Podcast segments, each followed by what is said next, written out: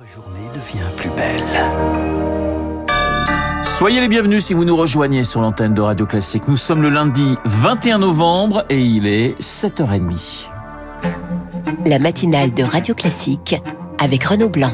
Et l'essentiel avec Charles Bonner. Bonjour Charles. Bonjour Renaud, bonjour à tous. À la une ce matin, les règles de l'assurance chômage enfin dévoilées. C'est Olivier Dussopt, ministre du Travail, qui va s'en charger une présentation en bonne et due forme devant les partenaires sociaux. La loi est déjà adoptée par le Parlement. Elle autorise le gouvernement à moduler l'assurance chômage en fonction du marché de l'emploi. En clair, Zoé Pallier, on assouplit quand ça va mal et on durcit quand ça va bien. Le ministre du Travail, Olivier Dussopt, l'a promis, ni le montant, ni les conditions d'accès à l'assurance chômage ne seront modifiées. C'est la durée pendant laquelle un demandeur d'emploi touche son allocation qui servira de variable d'ajustement. Aujourd'hui, c'est deux ans maximum, trois pour les plus de 55 ans, à partir du 1er février, en période dite favorable, quand les entreprises cherchent à recruter et que le taux de chômage ne dépasse pas un certain seuil qui reste à préciser. Alors cette durée sera raccourcie de 15 à 25% selon les différents scénarios envisagés par le gouvernement, avec des exceptions possibles pour les habitants des Outre-mer, mais pas pour les seniors. Un demandeur d'emploi de 56 ans pourrait donc voir sa durée d'indemnisation ramenée à 27 mois maximum, soit 9 de moins qu'aujourd'hui. L'exécutif y voit une incitation à reprendre le travail. Les syndicats unanimes jugent cette mesure injuste et inefficace. Une réforme qui doit régler les problèmes de pénurie de main-d'œuvre. L'autre solution, c'est de se tourner vers les étrangers.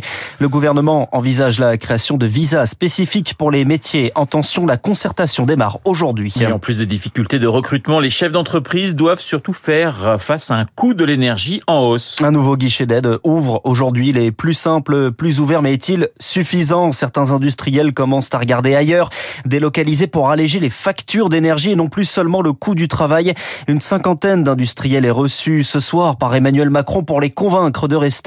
Nicolas de Varenne est le président de l'Union des industries utilisatrices d'énergie. Nous sommes encore dans une situation conjoncturelle, hein, de crise d'hypercrise énergétique. Le très grand problème, c'est que cette situation devienne structurelle et qu'elle conduise à un grand déplacement d'usines et d'unités de production vers d'autres zones plus attractives. Je pense en particulier aux États-Unis. Il y a beaucoup de décisions très importantes qui ont été prises au niveau européen et puis ensuite euh, au niveau de chaque État membre.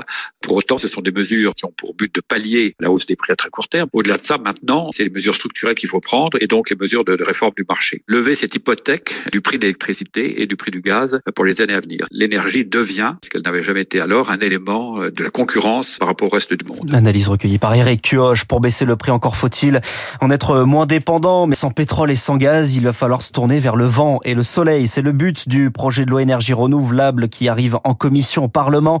Adopté en première lecture au Sénat, il doit être amendé par les députés. Pour les républicains, une ligne rouge, permettre aux maires de s'opposer à tout projet. Jérôme Nury est député, député de l'Orne. Nous, ce que l'on souhaite, c'est que les élus locaux aient en quelque sorte le dernier mot pour pouvoir accueillir soit des éoliennes, du, du photovoltaïque ou de l'agrivoltaïque. Parce qu'en fait, seuls les élus locaux, les maires, les conseillers savent exactement les endroits qui sont les plus adaptés là où euh, on est certain de ne pas avoir une nuisance par rapport à la population, par rapport aux, aux activités humaines.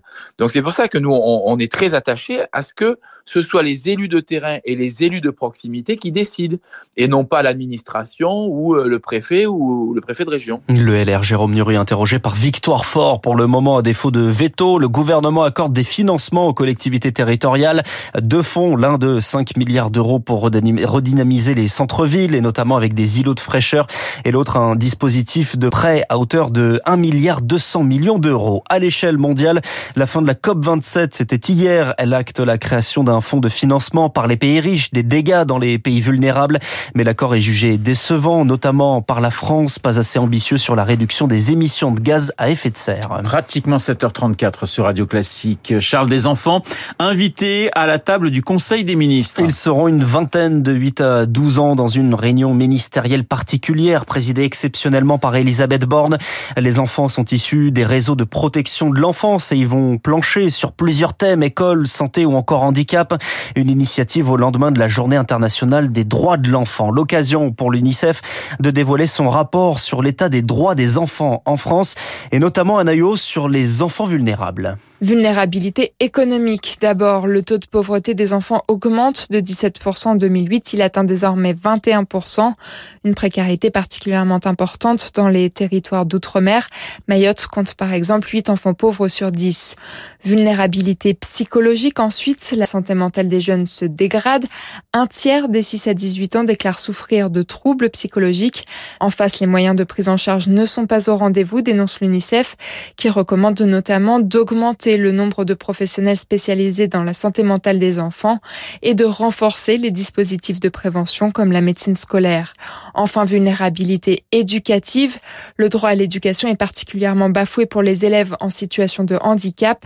L'UNICEF appelle donc la France à mieux garantir l'éducation inclusive à travers un accompagnement humain et financier de ses élèves. Après la disparition d'une adolescente de 14 ans dans le Lot-et-Garonne, un homme de 31 ans a reconnu les faits, mis en examen pour enlèvement, viol et meurtre. Il a été incarcéré. Charles, la crainte d'un accident nucléaire renaît en Ukraine. Des tirs contre la centrale de Zaporizhia ce week-end, c'est la plus grande d'Europe. Comme souvent, les deux camps, Ukraine et Russie, s'accusent mutuellement. À ce stade, le niveau de radiation est normal.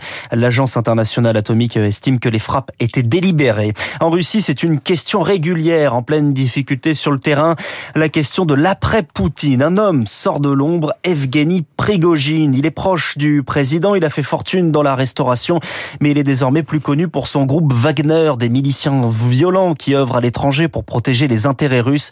Désormais, Evgeny Prigogine lance son parti politique pour prendre la lumière, selon le géopolitologue Père de Yang il y aura un jour une fin de guerre, il va y avoir une forme de stabilisation, et donc il va y avoir des règlements de compte comme toujours. Et à ce moment-là, dans le grand jeu du pouvoir, il est possible que Prigogine puisse jouer sa carte. Comme il est fabuleusement riche, il peut avoir des prétentions relativement importantes. Il n'est pas impensable que Poutine y trouve son compte. Rappelez-vous d'ailleurs, quand le prédécesseur de Poutine a quitté le pouvoir en 99, donc euh, Yeltsin, il a veillé à avoir quelqu'un à lui qui le remplace. Et peut-être que Poutine, qui a 70 ans, peut-être dans quelques années voudra partir, j'imagine qu'il va veiller au fait d'avoir un remplaçant qui le protège et qui lui donne une forme de blanc-seing pour prendre une bien méritée. Une paire de Yang jouant par Julie Droit.